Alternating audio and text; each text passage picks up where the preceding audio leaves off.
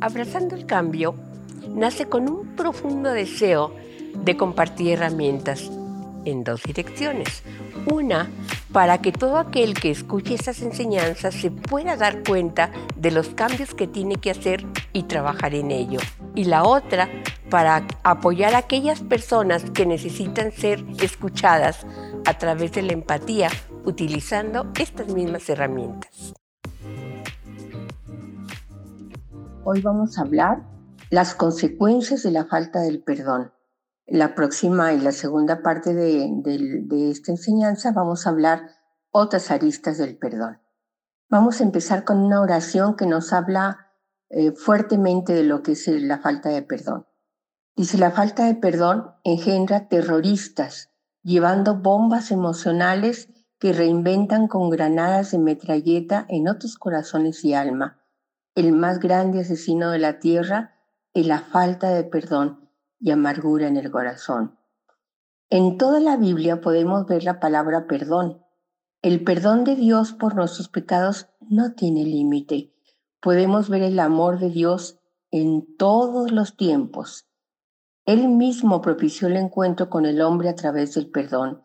En la segunda carta de Pedro, capítulo 2, verso 4, porque Dios no perdonó a los ángeles que habían pecado, sino que habiéndolos despeñado en el infierno con cadenas de oscuridad los entregó a ser reservados para el juicio. Y en el número 5 dice, y no perdonó al viejo mundo, pero guardó a Noé con otras siete personas. Ignoramos los enormes daños y el mal que provoca la falta de perdón en el ser humano. Es necesario exponernos a nosotros mismos. ¿Cómo estamos delante de Dios respecto al perdón? Cada una de nuestras áreas, espíritu, alma y cuerpo, son afectadas, síntomas de la falta de perdón en el espíritu.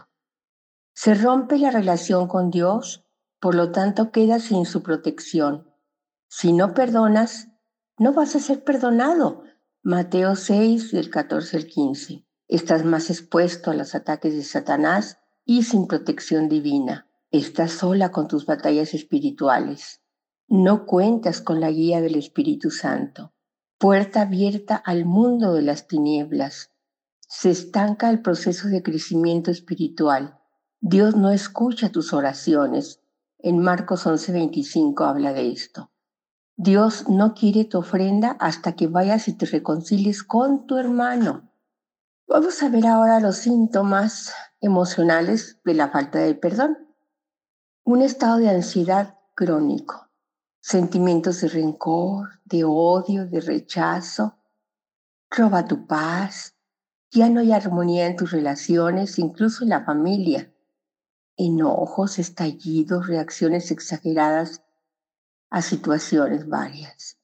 Crítica o juicio, constantes observaciones negativas, celos, envidia, la impaciencia y el egoísmo nos volvemos como un perrito que está lamiendo sus propias heridas.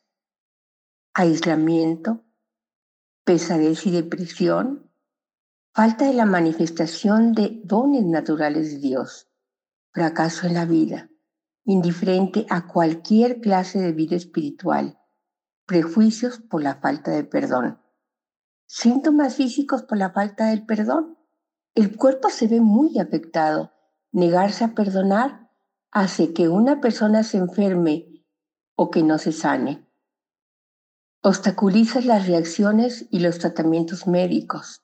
La mayor parte de las enfermedades son consecuencias del rencor, enojo, amargura.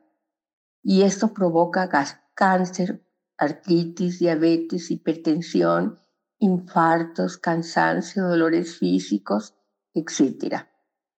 ¿Cómo podemos perdonar? nosotros tenemos que decidir perdonar. Esto es una decisión porque es un sentimiento y los sentimientos podemos tener la decisión de llevarlos a cabo. El Señor Jesucristo no nos dijo, si pueden perdonar, perdonen, no. Él dijo que si no perdonamos, no vamos a ser perdonados. Entonces es una decisión. No puede haber perdón real sin el reconocimiento de la provisión de Dios. Esto no es una técnica de psicología, esto es cristianismo puro. Solo puede perdonar aquella persona que ha recibido el perdón de Dios por, por sus propias faltas. Entonces nos podemos dar cuenta que si Él lo hizo, ¿quiénes somos nosotros para no hacerlo? Tenemos que dejar de odiar y afligirnos, dejar de estar molestos, frustrados, irritados, fastidiados y provocando a los demás. No esperar restitución. Tal vez esto sea muy duro, pero a veces no se puede restituir la falta. Por ejemplo, una violación no puede restituirse, no pueden volver a hacer las cosas como era antes.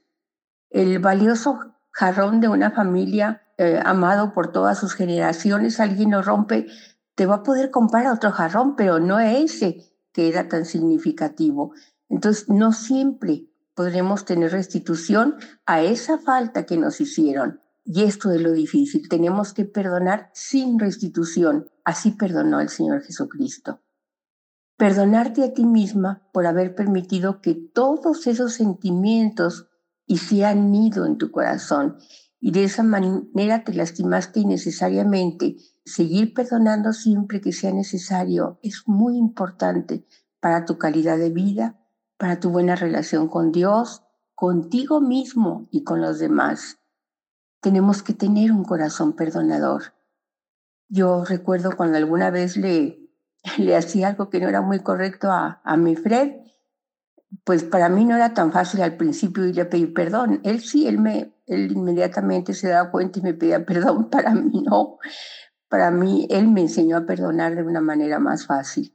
Yo nada más me daba cuenta que le había hecho algo que no era correcto le preparaba un rico café, venía y me sentaba en su escritorio con él, le agarraba las narices y le decía, te perdono. Y él lo único que hacía era abrazarme y me decía, tú estás perdonada desde antes de que me faltaras. Un gran corazón, un gran corazón que aprendí a desarrollar a través del perdón. Es una sensación de libertad, de seguridad, de paz, de que todo tu ser funciona con una armonía increíble. Es lo más hermoso y lo más importante que podamos aprender es a perdonar. En la próxima enseñanza vamos a seguir hablando del perdón. Tiene varias aristas dignas de tomarse en cuenta. Nos vemos en la próxima enseñanza. Que Dios les bendiga y un día muy padre. Que Dios les bendiga.